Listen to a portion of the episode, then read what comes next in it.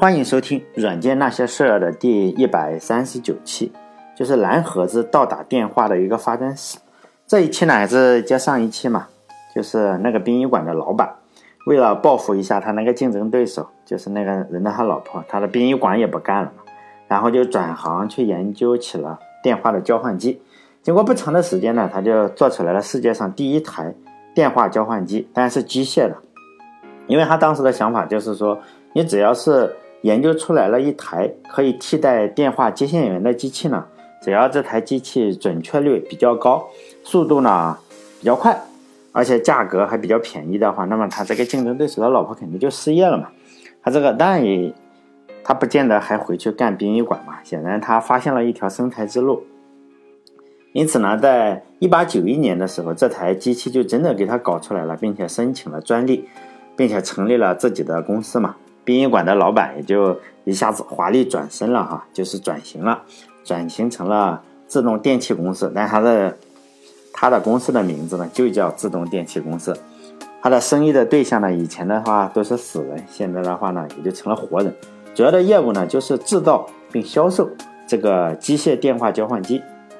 这个机械电话交换机的工作原理，当然以目前的眼光来说还是非常简单的。其实从原理上来说，这台电话机在当时是没有任何用处的，因为电话不支持。它首先呢，你你想用这个机器呢，首先要换电话，因为当时的电话不是拨号的，都是你拿起来就直接和呃这个接线员对话。你只要把打电话打给谁这件事情呢，相当于这个接线员呢还是一个电话本，你把这件事情呢告诉。接线员呢，它自动再帮你拨，因此呢，你想用它这个呃电话交换机呢，要换电话，换什么电话呢？就是有三个按键呢，因为我上一期也说过了，呃，当时的电话呢都是一个名字后面跟个数字，有可能不跟，有可能跟都无所谓。比如说 team 二三三这个电话吧，可能就是一个 team 的人呢后面加了个数字，就二百三十三，但就是这三位。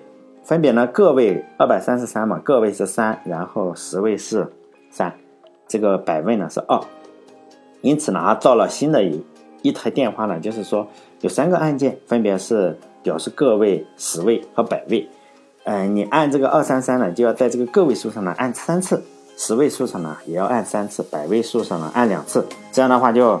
能打打出电话出来，当然我们也可以想象的，你如果是电话是九九九的话，是吧？你每个都按九九九。如果是九八七的话，这个脑子可能记不住了，是吧？因为你要不停的这样按，非常的不方便。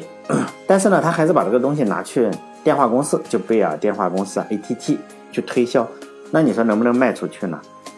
其实我们只要站在另外一个角度想一想，就是站在贝尔这边这个电话 ATT 这边去想一想呢，这个电话。这个机器呢，现在显然是不太好用，当然也不稳定，并且就一块木板嘛，然后有一些机械的弹簧，而且还需要统一的换电话才能使用。就是说呢，缺点肯定是很多了，有几百个缺点。但是呢，有一个优点，这个优点呢，就是说，你一旦是采用了呢，你就不用给人发工资了。用机器显然比用比给人发工资要好，因为当时贝尔呢已经雇佣了十万个女孩当这个年轻的接线员嘛。如果电话网再继续发展下去的话，就根本就没办法弄。如果你越来越多的人接入的话，实际上你这个人数呢是要翻倍的去增加，并不是线性增加。因为你每加入一个，就会有越来越多的人，可能你到时候就一百万人，你这个公司就没法开。也正是基于这个想法呢，贝尔就很爽快就买了这个专利，然后呢就打算自己花一些钱啊，花一些时间来改进这个东西。但这个和世界上所有的关系都是一样嘛，一方呢是有用，另一方呢就是需需要。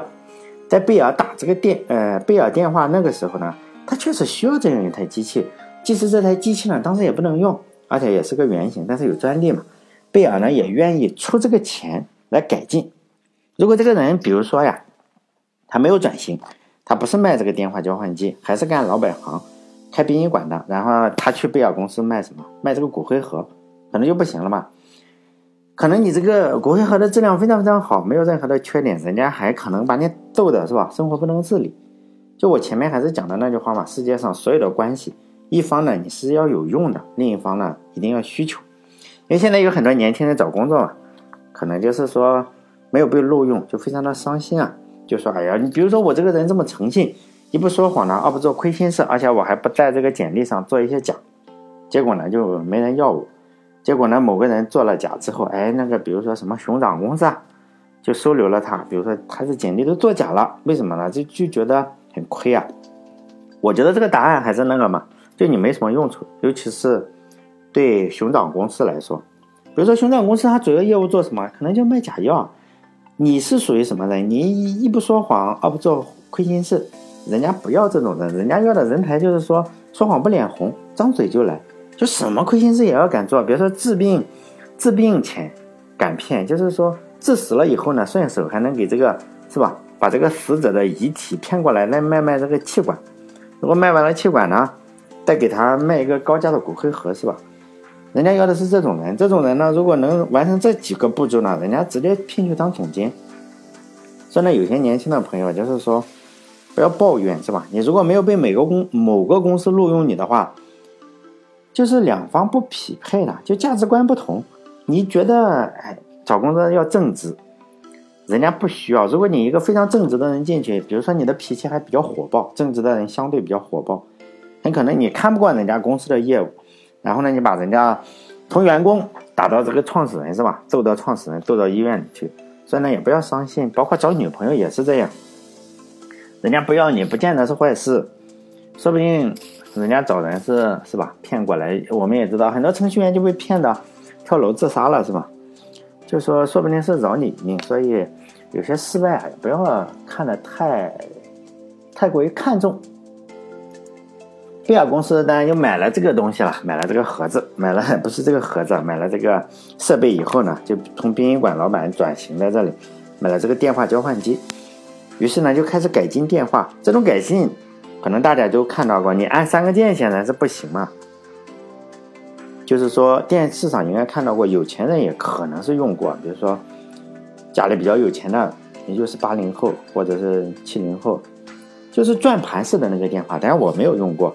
家里比较穷，就我前面说了，最初的电话你这按三个键不行，看起来非常麻烦，然后一不小心你就数错了，哎，电话就打错了。改进以后的电话呢，就转盘式的，呃，但现在现在是按键式的，你按一二三四五六，它自动的就按过去了，就是转盘，就是比如说有个六吧，然后你就按住那个六呢，这样转一圈，转到头，然后松手以后呢，实际上它里面就会有个弹簧一下弹出来，大概六这个数字呢是四分之三秒。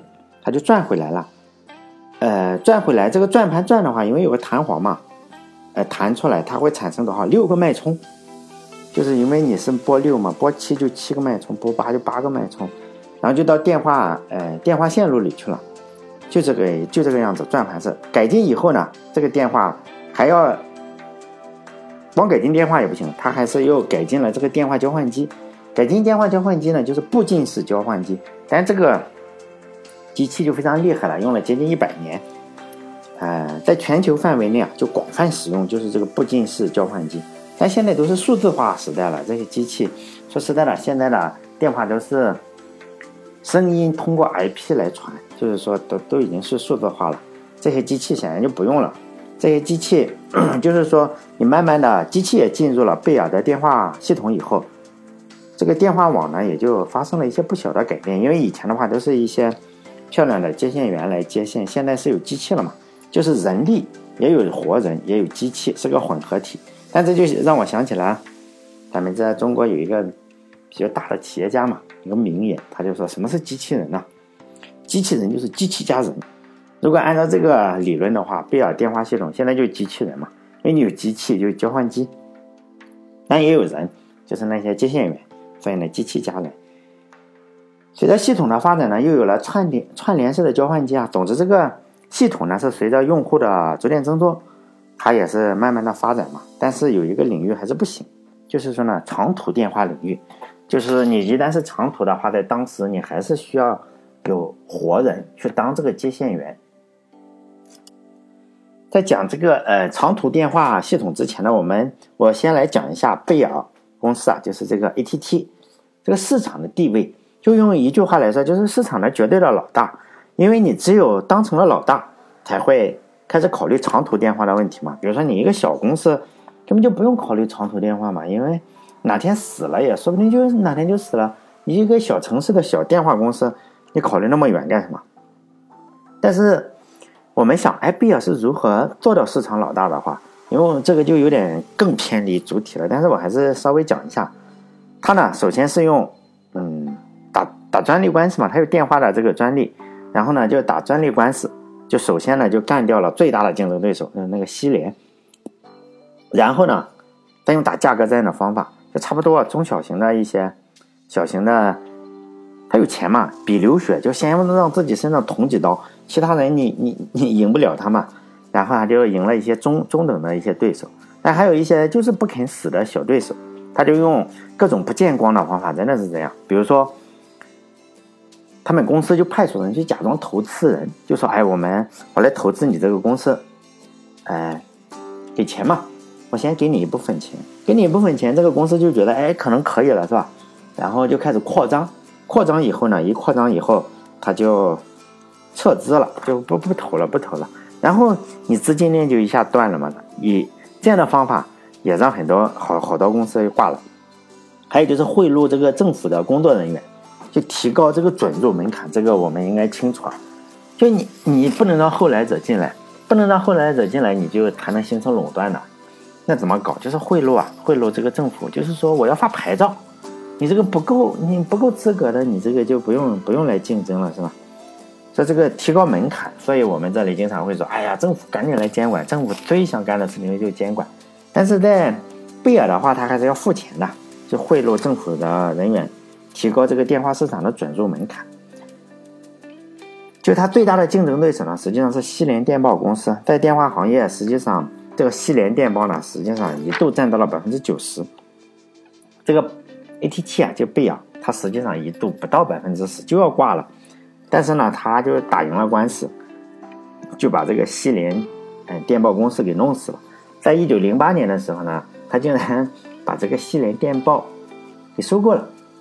这个呃贝尔电话公司呢，当时你这个电报也是他的，电话也是他的，但是电话在电报在走这个下坡路啊，就是名声啊，说实在的是非常不好，就在呃。但他非常有钱，就是非常有钱。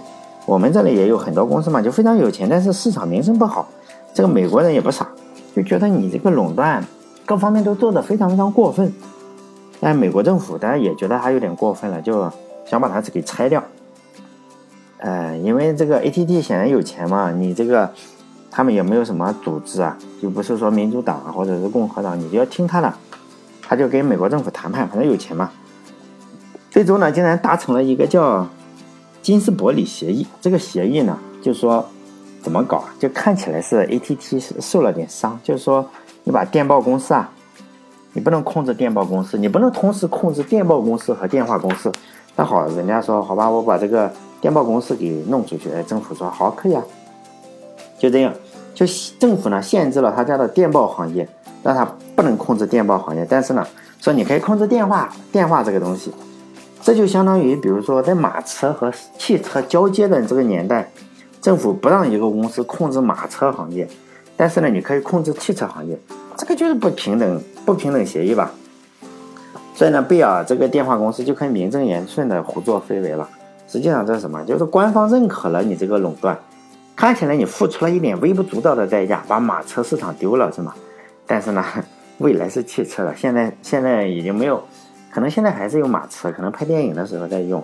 那现在谁会去发电报嘛？当时可能还有人发电报，所以呢，他就开始拉这个长途电话，因为长途电话和短途电话还是有一些本质的区别。就短途电话的接线员呢，短途嘛，你大概打个电话给接线员，他就知道哪个电话局，因为你附近嘛，比如说你你哪个城市的，你大部分都知道哪个区嘛。但长途的话，可能就是两眼一抹黑，你根本不知道。谁知道？比如说你你现在是哪个城市？你拿这个圆规画一下中国的城市，离你有一千公里的一个地方，你根本不知道的，不知道那个地方有什么有什么地方。所以呢，你打电话一旦是打长途，你打给这个接线员，接线员肯定是不知道。当时 美国也是个非常大的国家，我们都知道，每个电话局呢，它都是以。地名来命名，比如说铁岭啊，铁岭可能叫铁岭一局、铁岭二局。像我老家是莱芜，可能就有莱芜一局、莱芜二局这种样子。这种地名对活人的接线员来说是非常非常的不友好，而且很有可能重名。更不要说这个对电话交换机，你如果想自动的搞这个电话交换机，那又更崩溃。为什么呢？你人都记不住，你电话交换机当时还没有电脑，他怎么可能记住铁岭啊这种东西嘛？不可能的。所以呢，在长途上，也正是因为这个原因嘛，就是一直也就是没办法太顺利，没法弄，也也没有各种各样的路由算法。现在咱们都是讲路由算法嘛，当时你这个打电话也是路由算法，电话呢也就不能很好的自动的去转接，直到要出现一个看起来相对比较简单的新的技术。这个新的技术呢，看起来也不是特别的难，但是呢，对电话来说还是非常非常至关重要的。因为地名非常众多嘛，我前面说了，正常人可能就是你除了家乡附近的地名，不太可能记住其他方呃地方的名字。现在又不是说你呃什么什么大脑最强大脑是吧？大部分人都没有那个最强大脑，记不住。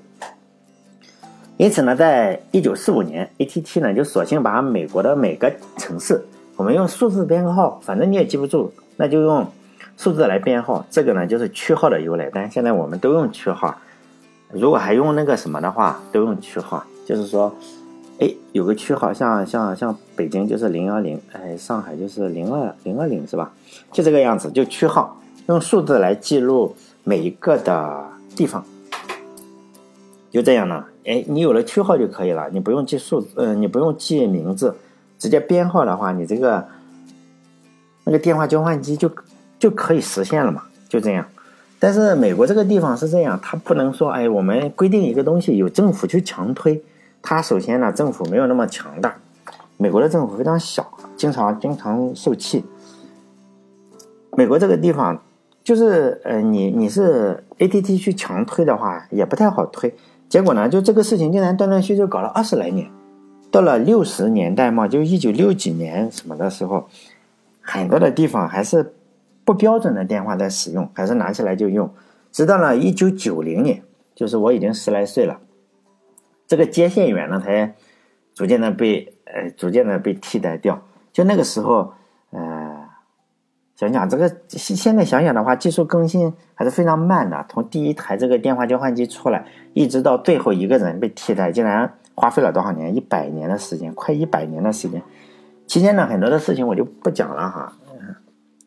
我觉得比较有意思的就是这几件事情，就是说如何路由。比如说，你如果从哈哈尔滨的话打电话到海南，这个路线如何走最划算？就当时是没有，我们要知道当时是没有这个呃计算机的，也没有说我们学的这个图论，就是说怎么去走。为此呢，他们设计了一个非常非常巨大的机器，叫四 A，有多大呢？大概就是五百米乘以五百米。非常非常大，我们可以想五百米乘以五百米的一个街区啊，就从你这个路口走到下个路口，整个街区呢就是一台机器，完全是机械的，没有任何的呃电路方面的东西，但就机械的电电路它也有，但显然不是说现在我们电脑要做的事情。里面的记忆芯片是用什么？就是用钢条，非常精致的钢条，在这些钢条上打孔来完成记忆啊，还是计计算这些功能，都是在这钢条上打孔。这样的机器呢，在一九七六年的美国，实际上已经有了两百台，就五百米乘五百米。贝尔实验室这样，就是嗯，不是 ATT 吧？就这样说这些机器啊，就是说这种交换机就拥有机械智能，里面是用钢条做卡片译码器，用这个电磁铁和光源来计算，就是照这个那个那个那个钢条上的洞洞，然后你这样照过去，哎，看怎么有显示光。就这样来计算，他们就说非常自豪的说，我们制造了全世界最聪明的机器。其实呢，按照如果从时间上来说，这台机器在一九三零年最基本的功能就已经可以使用了，但是真正的部署呢是要推迟了近十年左右的时间。就是我觉得这就是第二个比较有意思的地方。就我前面上一期我说了嘛，就有很多人又反对了，是吗？就是开公司你到底是为了什么？就是对很多有情怀的人来说，哎，我做这个事情不是为了赚钱，就是能交，为了交交朋友。但是显然，ATT 呢，就是这个不是这种有情怀的人吧？他就是为了赚钱。当时就是说，这个呃四 A 呢是这个机器啊，大型的巨型的机器已经可以运行了，并且呢，但是它还是不把它放在那个网，就是说接到正常的网络中去，真正的全部发挥它的功力。为什么呢？就是说没法计费，就是你你你搞着这么大个机器出来，但是你没法计费的话，因为你接线员有一个非常非常重要的方呃功能啊，就是把每一通电话记下来，根据你打电话的时长来收钱。但这个机器呢，目前来说还不能够计费啊，就是说你打了，哎，挺好，我只能为人民服务了，是吗？收不到钱。但是美国人显然没有为人民服务的这个觉悟，因此他们又投入了巨大的时间和金钱，就是说又投入了十年，钱可能是数百万，你现在可能再乘上个系数，就如何来研究，哎，你你用我这台机器呢，我还能自动收钱。但现在也是如此啊，就是说整个计费系统基本上是任何公司最核心的业务啊。现在就是说你可能交了钱，但是你没有记录，个就就不行了。但是绝对不是呃，我以我到现在长到这个年龄，绝对不可能说是你多给了钱，比如说我们给 QQ 充 Q 币或者去手机交电话费，从来都是我们交了钱，他没有给我们记账，很。几乎不可能的情况就是说，哎，我还没有交钱，他给我充值了。比如说，你交了一百块钱电话费，里面充了五百，这件事情非常，我从来没有碰到过哈。美国 ATT 也是这个样子，结果他花了十年的时间。这个也是个非常非常好听的故事啊，我个人认为非常好听啊，就是有这方面资料，就是他们人为了钱会做出什么样的举动，他们真的是耗费了大量的金钱和时间。搞十年搞这个自动计费系统，但在这里就不讲了，显然偏离主体就太多了。但这些慢慢的就形成了有有这个活人，有这个接线员，又有机器之间呢，就组成了一个机器人嘛，机器加活人。然后中间是如何交流的呢？就是通过声音，就尤其是我说的四 A 机器之间呢，是通过两种信号来交流，一种呢叫单频信号，一种叫多频信号。这两种信号的基本原理实际上是一样的，就是说你一台交换机把一段信号，基本上就几个音符了，发送到电话网中，另一台交换机呢，你听到了这个信号以后，就回应这些信号，最主要的是计费的这个信号。所谓的多频呢，这个我们学物理的话，就是说你一对信号来传播，呃，这个网络的话，比如说我们打固定电话的话，它是由两个不同的频率的声音来构成的。就是说，嗯，如果现在我们在打这个电话的话，你按键的话，你如果录下来的话，你还还是可以非常的方便的听出你打了哪个电话。为什么呢？因为电话系统就是 就是这个原理啊。你现在录下手机来都是可以的，破解掉。哎，你这样一二三四五，你你就会仔细听的话，声音是不同的。当然，现在你可以活学活用啊。听说啊，哈，这个自动取款机上。你你这个密码也是这个原理，你这个按一二三四是不同的，但有这个想法的人可以去看看，出狱以后告诉我到底是不是真的啊？但了，无论是这个单频信号还是这个多频信号，使用的都是什么？两千六赫兹这个信号，就是说呢，你只要在什么时候，你只要知道了在什么时候播放两千六赫兹这个信号呢，你就可以控制整个电话网，就这样一个漏洞，就是。他们建立了整个，呃，四 A 机器加上人工，怎么去计费的话，你就计费实际上是通过这个两千六，呃，赫兹的一个信号，因此呢，就是这样一个漏洞，被热衷于这个，呃，薅羊毛的人呢，就就搞出来这样一个盒子，这个就是说，这实际上是蓝盒子，因为我这个最主要的是讲沃兹啊，我想讲沃兹，他们造的是蓝盒子，实际上还有一个黑盒子。这两种盒子呢，实际上是两种不同的漏洞，但是现在主要是我又不想，就是绕的太多哈，因为现在很多人觉得啊，就是这个这个，每次听都是瞎扯。我尽量不是瞎扯的话，因为沃兹就是造蓝盒子，所以我只讲这个蓝盒子。当然了还有就是说，黑盒子是另外一个原理啊，但是与这个与大差不差嘛，所以也就不讲。因为如果讲这个嗯电话网的话，实际上还得讲很多期啊。包括 ATT 最后联合起什么来？FBI 来来攻击这些蓝盒子，呃和黑盒子这些东西啊，这些用户，其其中呢还攻击错了一个地方，就是说有人搞这个博彩业的，你搞博彩业显然就是有钱人嘛，他们就用蓝盒子是用来规避，就是说你万一窃听了我下注怎么办？他们就用这个东西啊，然后呢就打了一个人的门，就爆破了是吧？嗯，可能送快递，人家不开门就给爆破了，FBI 爆破了，爆破以后人家就跟他打官司。哎，这也是一个故事啊，这个就不讲了。哎，主要是讲沃兹啊。好，下一期可能会回到主线上，再讲沃兹跟乔布斯的故事。好了，这一期就到这里，再见。